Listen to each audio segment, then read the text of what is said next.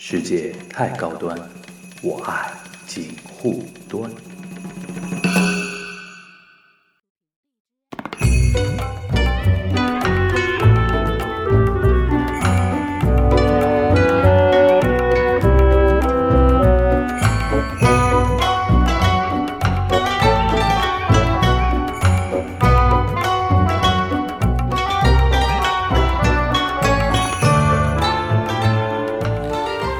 大家好，我是松柏牛。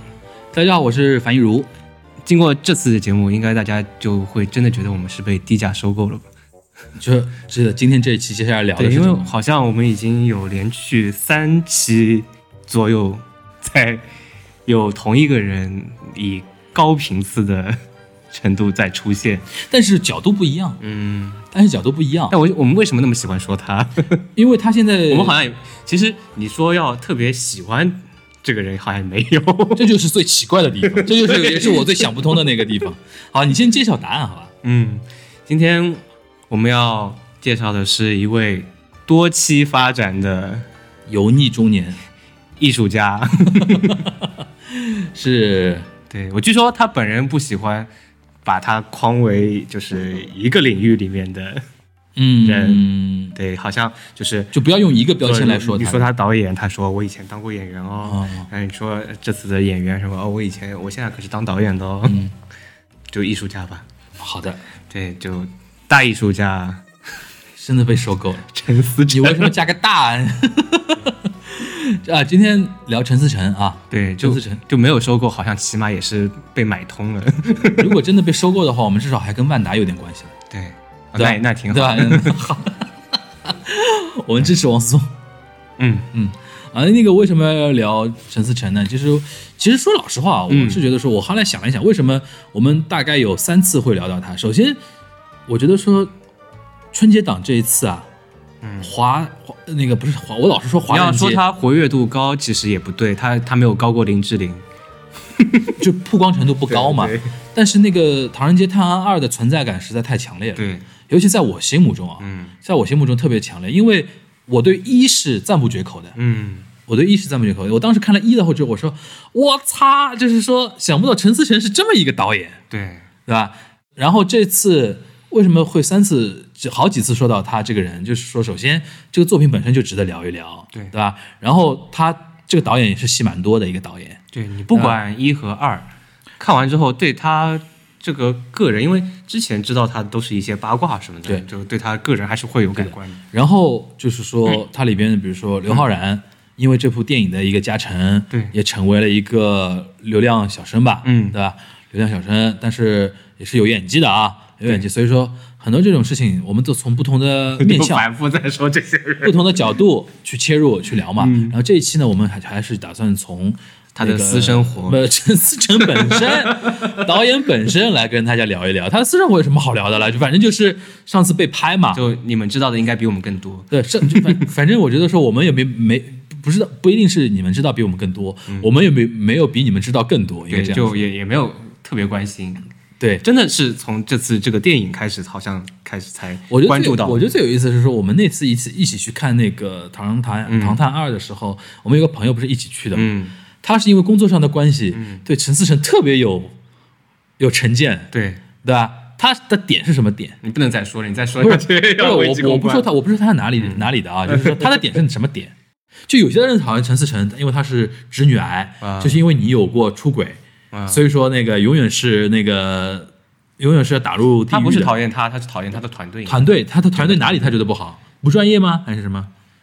这个肯定是你就是你归根结底可以用这个词来形容，嗯。但是当中肯定是包括各种各样的问题。一些一些就是姿态比较高啊，或者怎么怎么样我觉得一般讨厌就做这一行的讨厌别人，都是姿态上面的。嗯，我为什么想讲这个呢？后来就是说，我们一堆人看完之后，嗯，他的语句和话是话话术就变成，虽然怎么怎么样，嗯。但是《唐探二》还是好的，就不得不承认嘛，嗯，你觉得吧？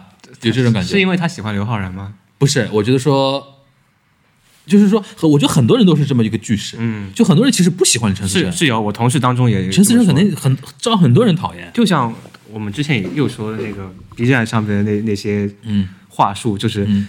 虽然不待见这个人，但是这个什么什么什么还是还是好的。对他就是前面一定要立一个 flag，就是表明我的立场。，对，我觉得我们应该来分析一下，我同事当中也有这样，就是跟你刚刚说的一模一样。就那么多讨厌陈思诚的人，他讨厌他什么？你有没有想过这个问题？反过来说，我嗯肯定陈思诚这个人，就别人会觉得我三观不正，就别人会说他就是刚刚私生活的事情，明还是私生活的事情。一方面私生活，然后会带到之前他的一些作品啊什么的。我觉得是先出现私生活的这个事情，然后带到把他之前的作品都推翻推翻说是 low，啊、对吧？就是你出了这个事情之后，你把这个 low 的标签贴到他前面的作品上，你再看看哦，是 low 的。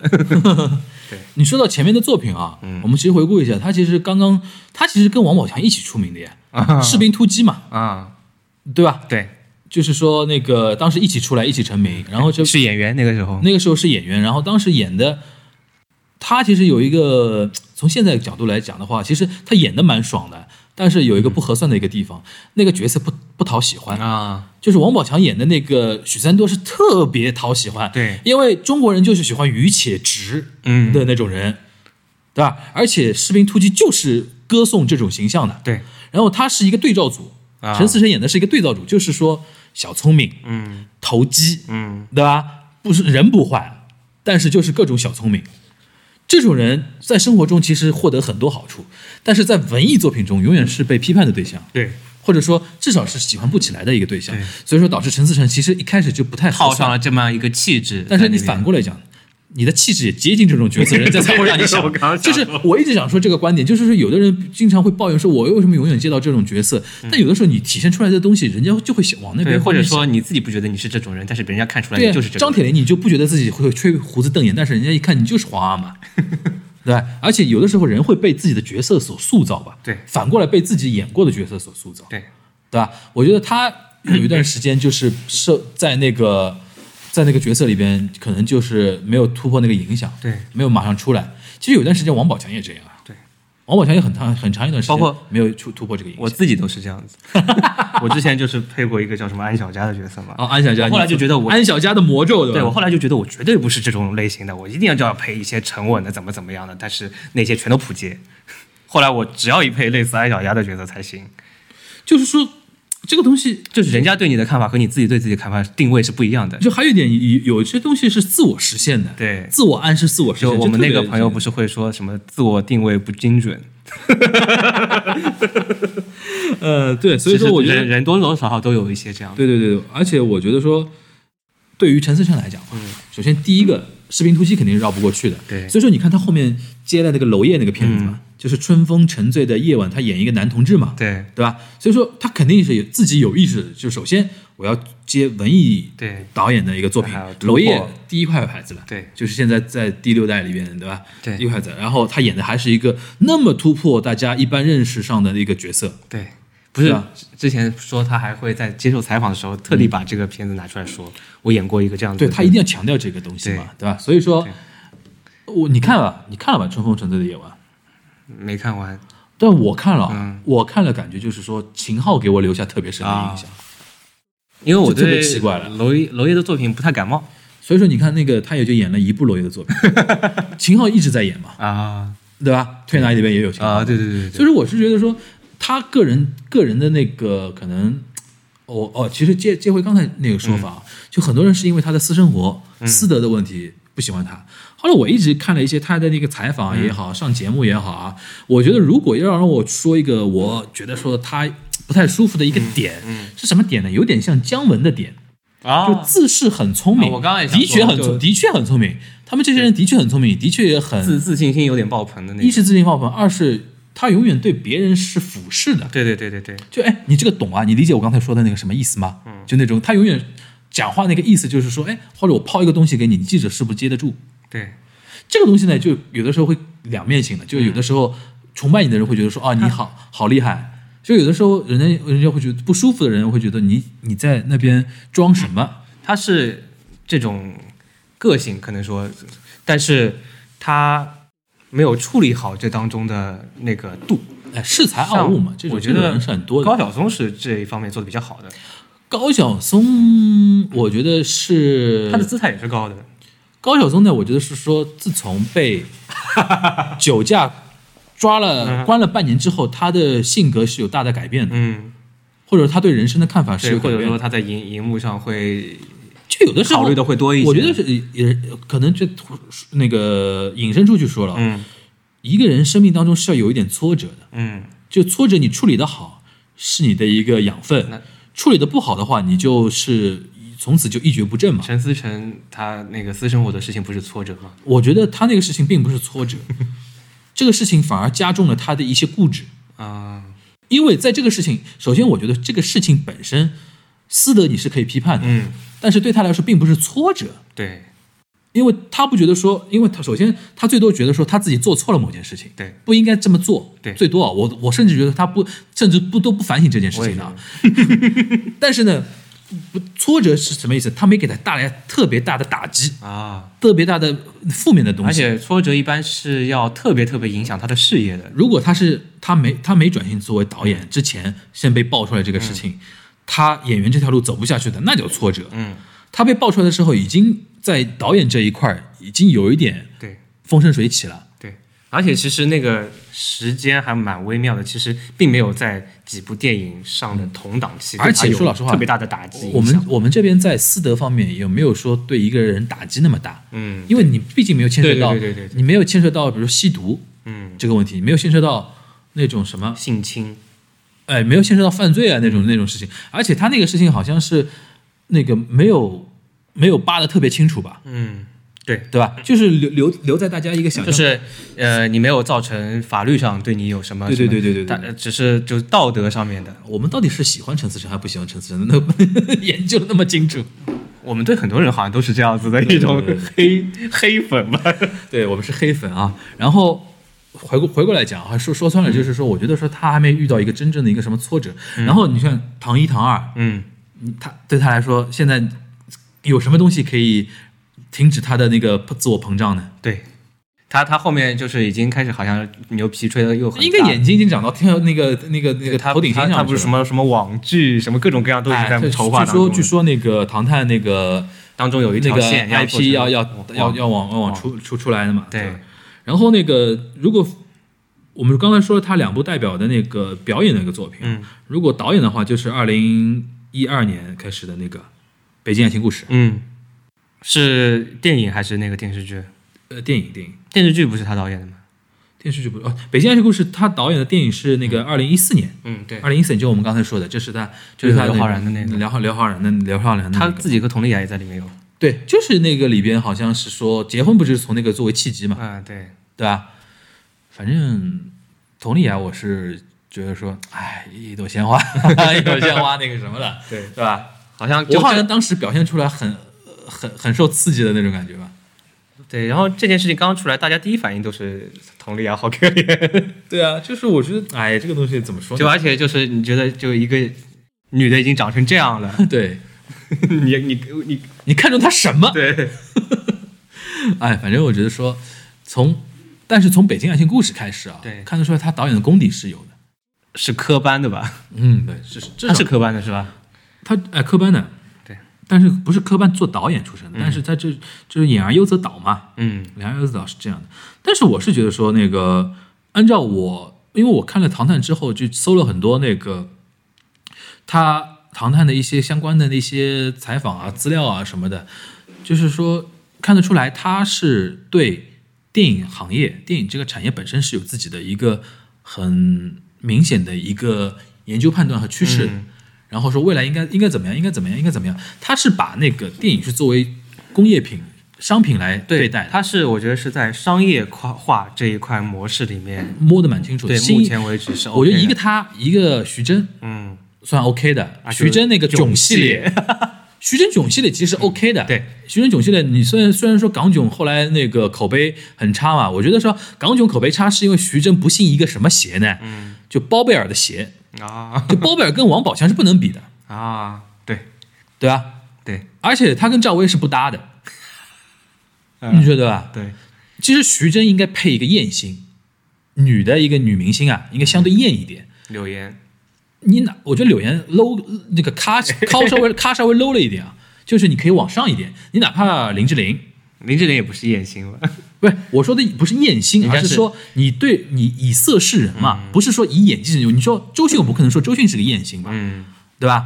孙俪我也不可能说孙俪是个艳星，赵薇也不是艳星，赵薇也不是呀，嗯，就是但是她跟赵薇的那个气质是不搭，嗯，就是说我觉得港囧是输在选角上面，一个是包贝尔，还有一个杜鹃，好像，但是他那个就像那个林允一样的，这种就是带一带的，嗯，这种像带一带，就是说一定要有个大女主，但这个大女主呢，不能是说像赵薇那种，就自自己的有很多东西的那个东西，或者是他背后有很多我觉得的标签。包贝尔和那个刚刚说的那个女的杜鹃，嗯，呃的扣分，嗯都抵不上徐峥和赵薇的不搭。我觉得这个是最主要的，这是最主要的，这是最主要的，就是说，特别真的特别特别不搭。就是说他，因为之前你去看《人在囧途》和泰囧，没有女人戏啊，嗯，都男人戏嘛。后面突然来一个他跟赵薇的一个搭档，然后加一个包贝尔，这这个其实对港囧的一个失败是有那个那个怎么说致命性的一个打击的。我相信他再出一个囧系列是不会这么干的，对吧？徐峥是很聪明的一个人啊，就是这个聪明呢，就是结合到那个呃，陈回到陈思诚这个话题啊，他和陈思诚都是首先演而优则导，第二个就是在我们眼里都是那种特别聪明的导演。嗯，他的聪明体现在什么呢？他们不是他的他们的作品不是个人化的表达，它是类型化的，嗯，它是类型片，而且把这个类型片做到相对极致，嗯然后赚到钱了。然后他们其实都是相对顺利吧，一帆风顺吧，对，对吧？人在，尤其像泰囧，泰囧当年是引起多大的话题啊！前两天那个黄渤不是参加那个一个会议嘛，嗯那个在中央参加会议，然后跟李克强座谈嘛，啊，李克强当时他黄渤不是还谈笑风生嘛，说那个说了一些笑话什么。李克强当时就说：“我看过你的作品啊，那个什么泰囧，你们泰后来泰国有没有给你们发一些那个感谢的，就是有没有给你们钱啊？因为你做了一个旅游宣传嘛。”就是连中央领导都看过泰囧的，对，还可以拿出来在那个会上说，那几年之后还在那边说，说明这个作品的一个时代意义嘛。对，因为当年我记得一九四二跟他对打嘛，嗯，输到惨，对，说的家都不认识，对吧？因为当时后来那个，因为当时一九四二拍的时候，那个冯小刚是很有信心，因为他之前每部拍片子都都赚钱，对，连唐山大地震都赚钱。他一九四二就开始变成一九四破该了，所以说他一下那个心态崩掉了嘛，开始骂中国就是因为有很多垃圾观众，所以才会有那种 那种片子。但是后来持平看，你那个档期选的不好，嗯，大家在过年过节的时候都喜欢看泰囧这种电影，对吧？你这个太苦了。对，对吧？那个时候的观众不像现在那观众口味说越来越那个。现在比如说《红海行动》，嗯能到那么高，是因为什么？大家看惯了过年过节都是吵吵闹闹的奇幻喜剧啊什么的，嗯需要有不同东西。我相信，如果一九四二放在今年的春节档上映的话，虽然肯定也会招来很多人的骂声，妈过年过节说这种饿死人的这个事情干嘛？但是现在的口碑肯定会比当年好，对对吧？这回回过来说啊，就是说徐峥跟陈陈思诚，我觉得说是一类嗯人。对，有点累，做了做了导演之后，靠自己对一个类型化的一个理解，然后实践，再加上自己的聪明，一帆风顺，对。对吧？我觉得说这这是中国电电影未来的希望嘛。还有之前中国电影泰泰囧是王宝强有的是吧？有的有的没有包贝尔有的有的没有包贝尔，没有包贝尔。啊，那就那就感觉很人在囧途跟泰囧都是王宝强跟徐峥嘛。泰囧好就好在他是三人行，嗯，所以说你去看三人行三三个男人戏是有戏的。对，唐人街探案不是也是三个男人戏嘛，对吧？然后那个三人戏就是黄渤、徐峥跟王宝强。还有三傻大闹宝莱坞吧？对对对，这是一个就这种模式，式对，这是模式，它是公路片的模式。嗯一个是就《唐探二》是侦探推理加喜剧，对，这是我觉得哈，《唐探二》不光是在中国影坛，其实世界影坛这种模式也不多。对，一般推理都会往那种本格本格派去走嘛。嗯他现在走到那种轻松，而且故意放在过年过节春节档。我当时我陪后来第四刷我是陪我妈去看的嘛，我妈对整个探案，她就觉得也也 OK，她大概能看懂是什么意思，对吧？然后也觉得蛮精彩的。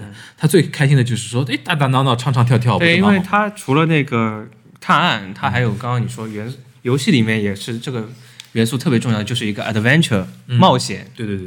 对吧？他们就三个人一起组队在那里发生很多很多各样各种各样的事情，对。开心的就。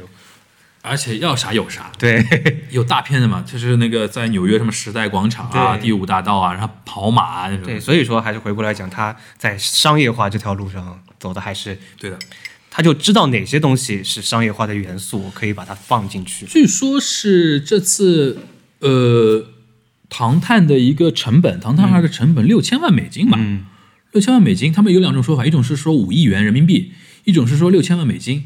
然后你去就算的话，也没有基差本基本上就是四五亿，我们就算四四五亿我们就我们就按五亿来算的话，这次它是三十三亿嘛，目前就是这个量级里面的。我估计它最终定定格是定格在三十四亿左右。如果按照百分之四十来算的话，它这次能收入的话，也就是也是十几亿的收入，基本上这它这个片子是赚了一倍多。就又要爆棚了。对啊，因为而且我觉得说他《唐探三》的时候，万达对他的支持，嗯，和制片方对他的支持会更厉害，对更加厉害。他这次为了拍《唐探二》的时候，他去美纽约拍嘛，嗯，其实这次创造一个奇迹嘛。那个韩寒在那个自己的微博上也说了，因为韩寒他作为业内的人是知道他这次拍的不容易的嘛。整个在纽约的设置时间是四十七天，四十七天他就拍出来所有他需要的素材，然后那个他去纽约拍的时候是几月啊？是八月啊。嗯，八月拍到四九月、十月差不多回来后置，然后过年就放出来了。那他除了导演能力，他统筹能力什么？统筹能力，所以说他这个团队已经越越真的是厉害，而且我你不能否认他这个人很拼啊，对，不能否认很拼啊。有些大导演，据我所知，就拍完就结束了，然后就随便你们就说他是不管的啊。对还有刚刚说到那个商业化，我觉得商业化这个东西其实本身不存在特别大的问题。嗯，你也有很多人诟病一部片子，就说这部片子太商业化。嗯我觉得这个里面也要分的，商业化也分好的和不好的。嗯，做的好的，它就是我商业化的同时，我保留你们所有想要看的点。另外就是一种我太商业化了，我把其他的点都埋没了。我觉得商业化、商业片、商业大片跟文艺片，我是这么理解的啊，嗯就是说，就像商业片和商业化还不太一样，我觉得。商业片就是就是奔着某某些目的，感觉在做的。那你觉得它这个商业化，它是指什么呢？它不是商业，我觉得这个还不是商业化啊，片是商业化它的那个里面的内容。但我觉得商业化是正常现象呀，你就是只有商业化了之后，嗯，你才能赚到钱嘛。对，但是我觉得它是一个相对好一点的案例，因为其他我们之前那些节目里面聊的那些电影，它也是想做成商业化那。是错误的商业化，，对，那就是就是错误的商业化他把他把观众想的太低能了，对，对吧？有些是把下观众想低能，他那个以说商业化不是一个贬义词。对好的电影导演，他不把不把观众当白痴呀，对，嗯，对吧？对是这么一回事情嘛。对我就是我知道你们想看什么，对的但是我也要塞我自己的东西他。妈的也要对得起我自己的一个良心嘛，对对吧？就是说用用之前那个呃《让子弹飞》里边那句话，站着把钱挣了嘛。对不要给人感觉我跪舔你们，然后怎么怎么样。就是说，当然至少我觉得《唐探二》比《唐探一》是有点跪舔的部分啊。对，相比之下有点贵，因为它毕竟要考虑到春节档的特殊情况。但是整整体来说的话，我觉得说是 OK 的。大部分观众都是说 OK 的。嗯就我看到过一些负面的评价，都都在豆瓣上面一些，嗯就首先说它抄袭嘛，对，首先抄袭，第二一定要和第一部比，啊，对，然后就说这个是烂片，我烂片谈不上，不至于我觉得烂片烂片谈不上，那你们绝对是好电影。那就如果这个是烂片，《女儿国》和《捉妖记》怎么办？他们不会这么说，就是一个给两颗星，一个给三颗星嘛，对吧？对对对对。那个就可能他们觉得不是片吧，就一个烂字。那个是那个那个是特效公司的一个案例展示，对，特效公司案例展示。我觉得说怎么说呢？就是说，作为陈思诚来讲的话，我觉得说现在拿到一个手里掌握着那么好的主导的一个 IP，未来肯定是有更多的一个发展的一个趋势嘛，嗯，对吧？尤其像唐唐人街，我当时觉得说，我看一的时候，嗯看到看到他说最后说他要拍纽约片的时候，我就特别振奋。我是说觉得说哦，中国终于有一个嗯拍这么类型片的导演出现了，因为我当时就判断这个东西可以一直拍下去，因为你这个模式是成熟的。对，终于可以不用改编东野圭吾了。对，因为场景 场景这个东西，全世界每个国家都有唐人街。就像囧，你可以囧到全对对世界对对对对对对，首先是这个后面还有吗？囧啊，应该有的吧？就就可能没那么快了，因为当中还是有点打击的。对对，他那个港囧对他打击太大了，我觉得可能的，而且而且他现在不太敢碰吧，现在，而且投资方也不太敢碰吧，嗯对吧？这个要看本子了，这个东西说不清楚。就是说我当时看的时候，我就说哦，我说这个推理加喜剧这个模式是成熟的，而且你这个场景是又是唐人街，全世界各地都有唐人街，而且这当时是两个人的组合嘛，我觉得这两个人组合是 match 的，对对吧？然后现在看起来三个人也是 OK 的，加是那个加那个肖央演的那个宋轶嘛，嗯也是 OK 的。然后我当时看一的时候就很振奋，看二的时候，我看光看那个预告片我就我就要跳起来了，就是那个 A P P Crime、Crime Master。我说这个绝了，这个被他想到这个东西，因为这个东西就引出来，就像漫威宇宙嘛。对，韩寒不是说嘛，这个东西它构建了一个宇宙嘛，它的起点在哪里啊？漫威就是各种的角色，它都用一个合理的东西加进来，用一条线穿起来。对它就是用 Crime Master 穿起来嘛，排名嘛，从一排到十。这就是跟日本动漫的世界观比较像，就是我通过一个什么道具对对对对对作为这个比如说宇宙的核心比，如说人法帖、甲贺人法帖，就一个帖上面很多人的名字，然后很多东西，他就是通过封神榜，对啊，就是就是这套这套东西嘛，就这套东西嘛。然后他每个人都可以插出去，但是呢，你看好像每个人他插出去，他有他都有一个核心的一个点，就是 Q 是谁，嗯，这东西就把你们都套在套在套在这一边。对，他等于是说，每一次案件主要的那个故事 story 说的那个案件，都可以进行重新创作。你其他地方的一个呃一个推理的一个东西放到这里边，我把这个壳往壳往外面一放，对吧？这个内核东西往里面装，然后每一次这个钩子都勾着，比如说 Q 的问题啊，然后 Crime Master 上面的那些问题啊，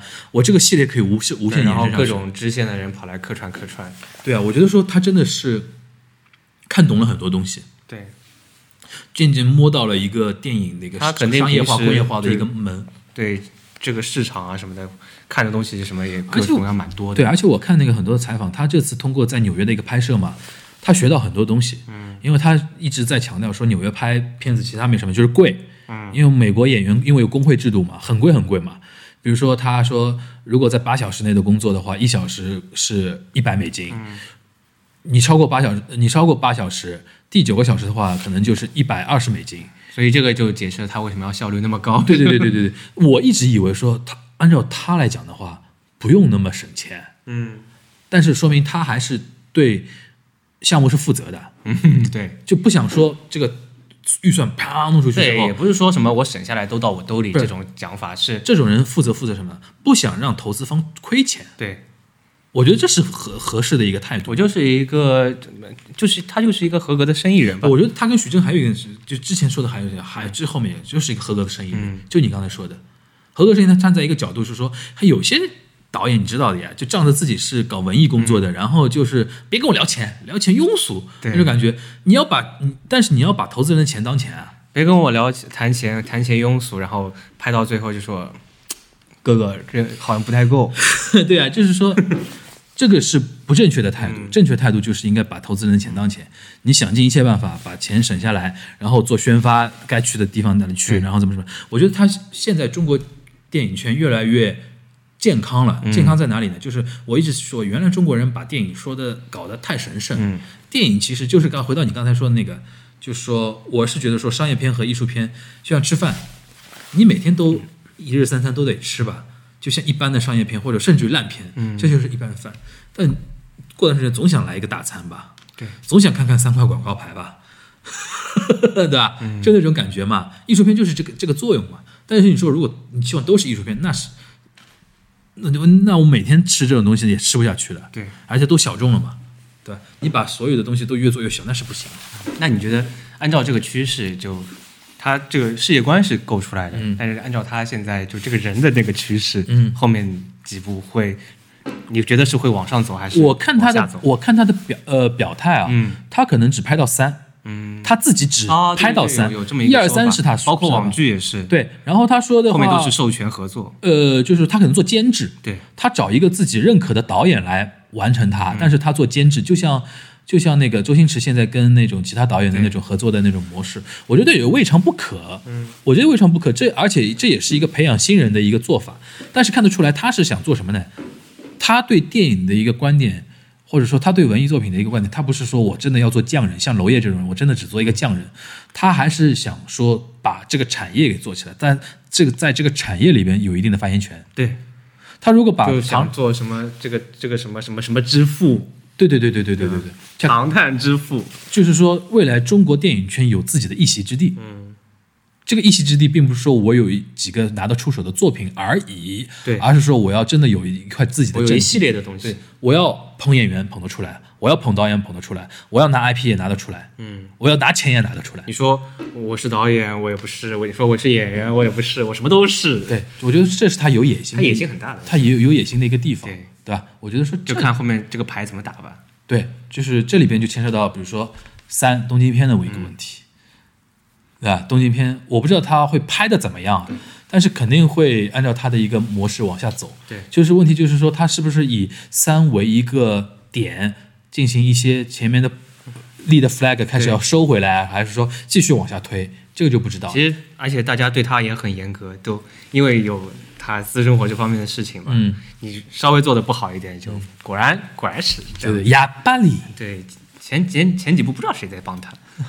呃，搞搞不好到时候有说有人那个捉刀的，嗯，明明是别人拍的，或别人别人别人弄的，后来冠他的名，署他的名，自己写个帖子出来。哎，会有会有会有这种事情。我与陈思诚的这十年，就感觉好像是私生活的帖子嘛，不是就是合作关系，合作关系。啊我觉得最后我们那个脑洞一下那个东京片的事情吧。我记得上次我们一堆人很嗨的嘛，吃吃饭之后啊，不是看完之后一起吃饭，然后就在那里脑洞。然后他立马发了个帖子打我们脸。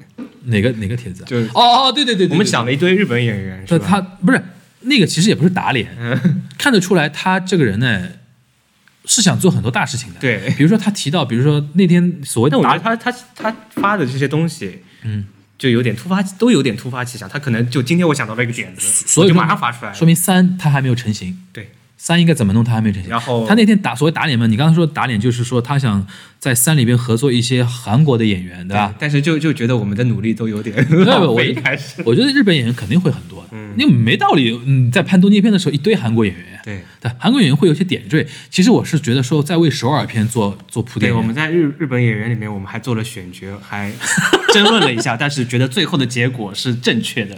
我觉得应该走那个方向。首先，我们的那个逻辑路线是从是从基夫木聪开始啊，的。西部木聪，基夫木聪现在看这个样子，应该是确定肯定会第三部会出现的，对吧？然后就再发展他的然公司后基夫木聪的经纪公司是好利普罗，对是日本可能相对比较大的经纪公司之一啊。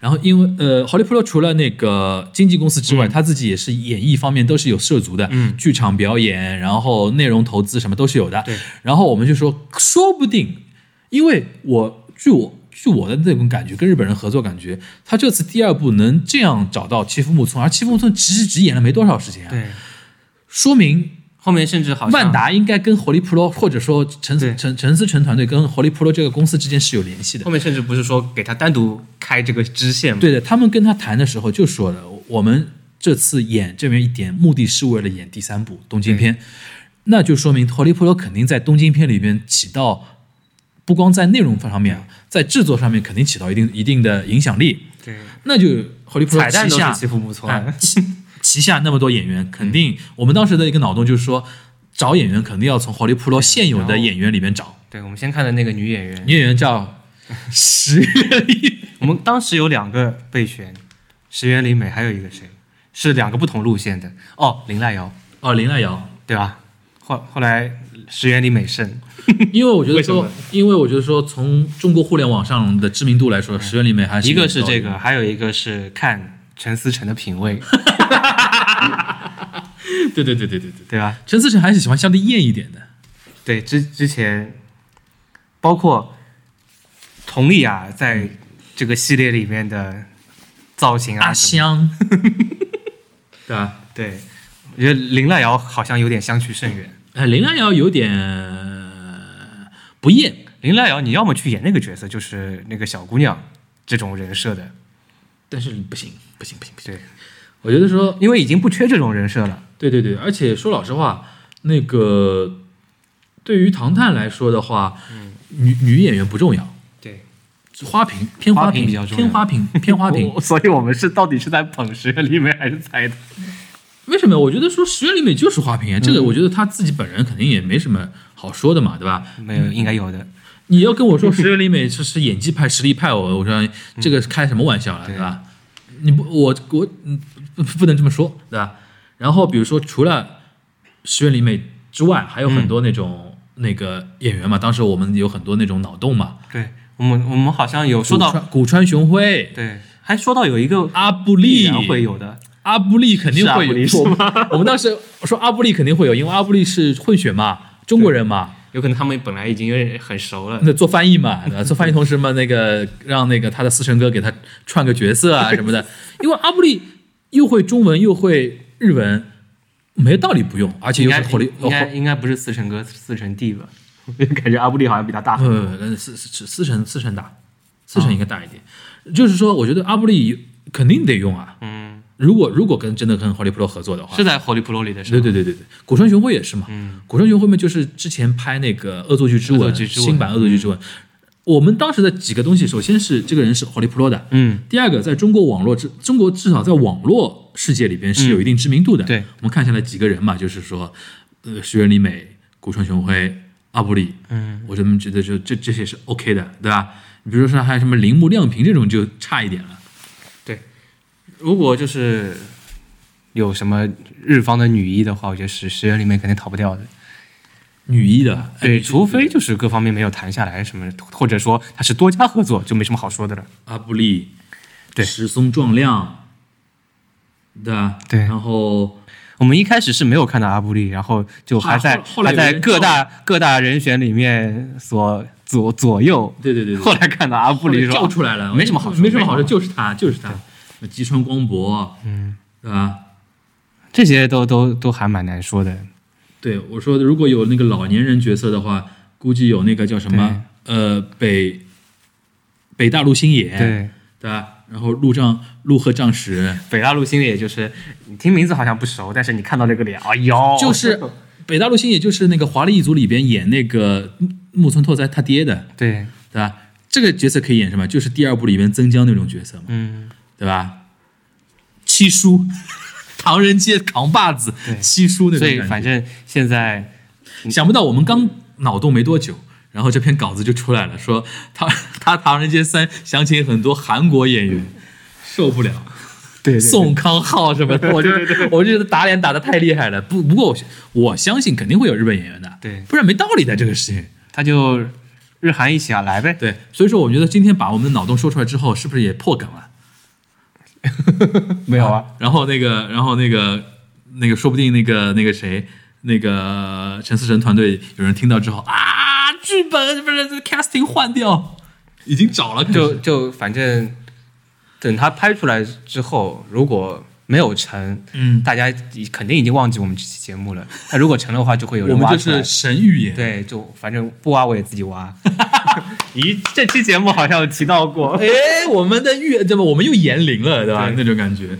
嗯，好吧。那我们觉得今天其实聊陈思诚是说陈思诚本身其实没什么好说，也就这样的，对吧？对私德一个油腻，一 个聪明，一个运气好，也就这样了。对聊了很多其他的那个东西啊。我我反正个人非常期待那个《唐探三》，因为啊我们还是本着整个，不管是演员也好，导演也好，本着整个行业嗯，推动整个行业前行的，对，他们包括一些哪怕你是坏人，对他们的一些技巧啊、思路啊，都是比较创新的。嗯我们喜欢来聊一些这样的人，好哪怕你是坏人。好，那个牛妈来做个 ending 吧。刚刚就是安迪，我我费了那么多口舌，说呀说了那么多废话说呀说呀说。呀，嗯，那希感谢大家。对，希望这个行业越走越远。别聊行业了，跟跟观众说话了吧。希望大家在新的一年里面，啊，那个不要不要说了，不想说不扯不扯了啊，那就说一个开头已经想了十分钟。那那个今天这期节目就到这边，大家拜拜，拜。拜。今天的读者来信环节，然后我们来念一位叫 ID 叫大爷泡泡的，我们其实今已经见到很多次了啊。一个同学他的留言啊，他说：“行不改姓，坐不改名的大爷泡泡。”其实我就是来捧场的，说一下自己最近比较疑惑的事情。偶像练习生有没有兴趣了解一下？是的，一个三十加还在追星，而且追的真情实感。当年哈日都是同龄人，现在都是中学生，所以不过不管时间怎么变迁，追星浪潮中总有我，哪哪都有我，一个弄潮儿。以前不觉得，现在真是快乐而且羞愧啊！这不不是什么一个问题嘛，就是说我刚才念的，其实他个人的一段感触，就是追星哪哪都有我。就是作为一个三十加的人来说，就是牛马，你觉得有没有什么问题？啊，问题当然有啊，就关于这个偶像练习生这个事情，我们已经用一整期的节目来回答对的。这位听友了，而且我也在节目中表明过态度，就是说我有几个朋友也是三十几岁，他们在追老年人，对追这个东西，甚至给他们投票，我就觉得很不可思议。嗯。另外就是大野泡泡，嗯。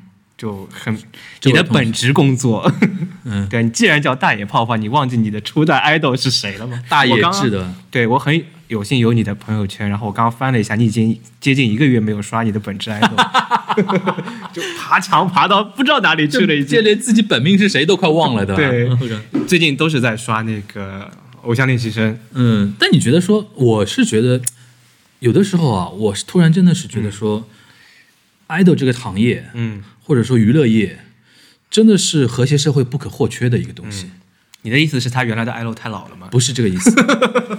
就是说，首先从人性角度来上来讲，永远需要新鲜的东西作为补充，这是一方面嘛。对还有一个就是说，如果你想啊，如果娱乐业如果不发达的话，那么多人干嘛？对，所以说，我觉得说这个东西，我倒是不太建议说年龄这个东西怎么怎么样，因为社会越来越多元化了嘛，大家对很多价值判断也没有说一定要单很一级的，一定要怎么怎么样，对吧？所以说，我觉得年龄这个倒不用太过于考虑啊。所以说我三观表，三观表，三观表在此，here is，我觉得大野泡泡他可以开发自己一个新的工作上那边的路，嗯，要么就去当那个爱豆评论员，idol 评论员，就是我觉得可以做公众号，就我做的事情？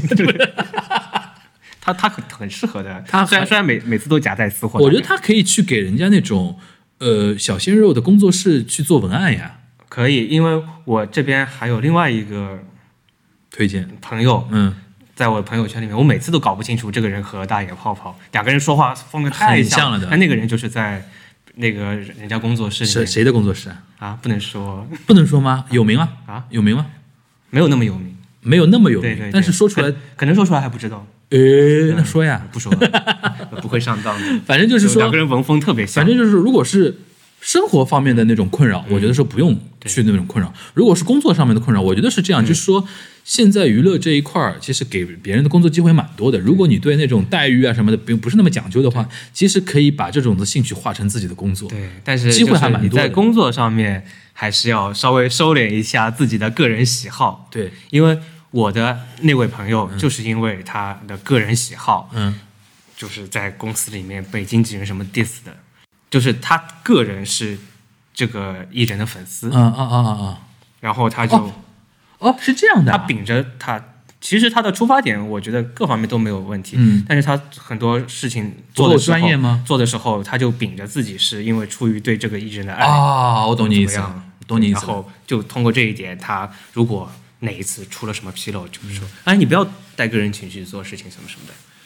嗯嗯，但当然他们有的时候就是说，从工作角度上来说，这个艺人应该这么这么做。对但是他从粉丝角度说，这样对我们家爱豆不好，对对吧？带了个人判断去进去。对对对对对对对啊，这个是他这个就等于是站。在了和公司对立面。我特别，我当时就是特别怕，就是有的时候跟人家跟就做这种事情的时候，我特别怕，这么说可能涉及到歧视啊，嗯我特别怕招那种小女生，嗯或者说团队里边有那种小女生，嗯，因为她特别容易变成粉丝，嗯去看一件事情，对。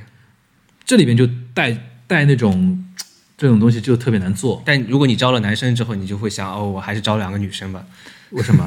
为什么？就这一块上面还是女生的那个思维比较跟得上一点。对，因为做文化产品的话，走心的话，肯定女生会比较好一点嘛。但是千万不要找是你这个内容本身粉丝的一个一个一个一个小小女生对。对，而且大大野泡泡的朋友圈很好玩的，嗯就是发出来的东西，就是今天说这句，明天哎，我们是给人家答疑解惑，还是 diss 人家这一个环节？明天发的一个东西，就感觉好像跟你前面的，就是完全不一样那个理论完全不一样。但是我也能理解你，因为我也是这样子的。就是安利不同的人都有不同的安利法，对，然后安利后面这个人的时候，就感觉跟前面那个人是完全不，而且有可能安后面那段话是推翻前面那段话的。对对对，我前面喜欢的都不知道是什么。就像那个我以前经常经常有这种感觉，就是比如说像那种洗衣粉，嗯，第二代永远会 diss 第一代的。对，对呃，，有的时候他会说，哎，你看第二代洗的那么干净，我就会想，那当年你卖第一代的时候，你说的是什么屁话，对，对吧？是这种感觉吧？他因为只能 diss 自己的产品，不能 diss 其他人的产品。对，但是但是你就作为消费者来说就有分裂了，嗯对吧？就思思想要很分裂。哎，不知道大爷泡泡听到我们这刚才那一段话，有没有觉得说自己茅塞顿开了呢？应该不会吧？啊，那就今天就是到但我特别喜欢偷窥他的朋友圈，那继续啊，那今天我们那个读心环节就到，这里，就自己撞上门来了，正好。读心环节就到这里，大家拜拜。拜拜。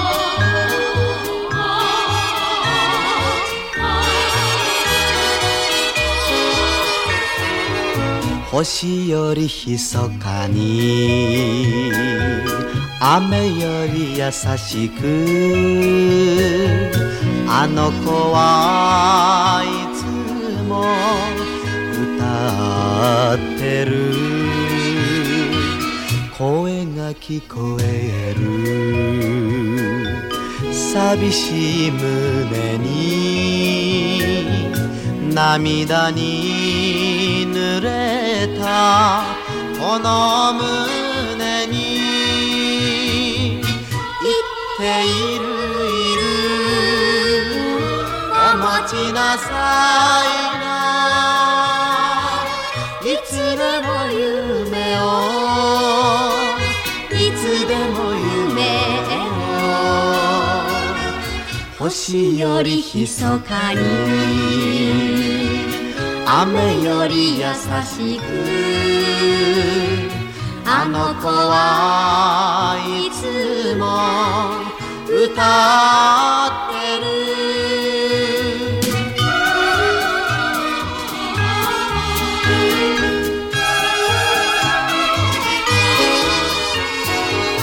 歩いて歩いて。悲しい夜更けも。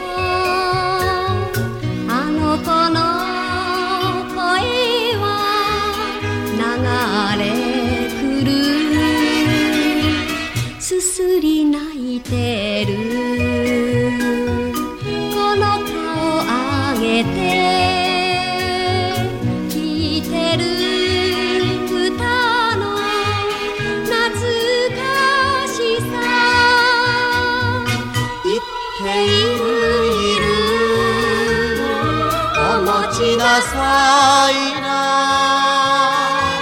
いつでも夢を。いつでも夢を。歩いて歩いて。悲しい夜更けも。あの子の声は流れ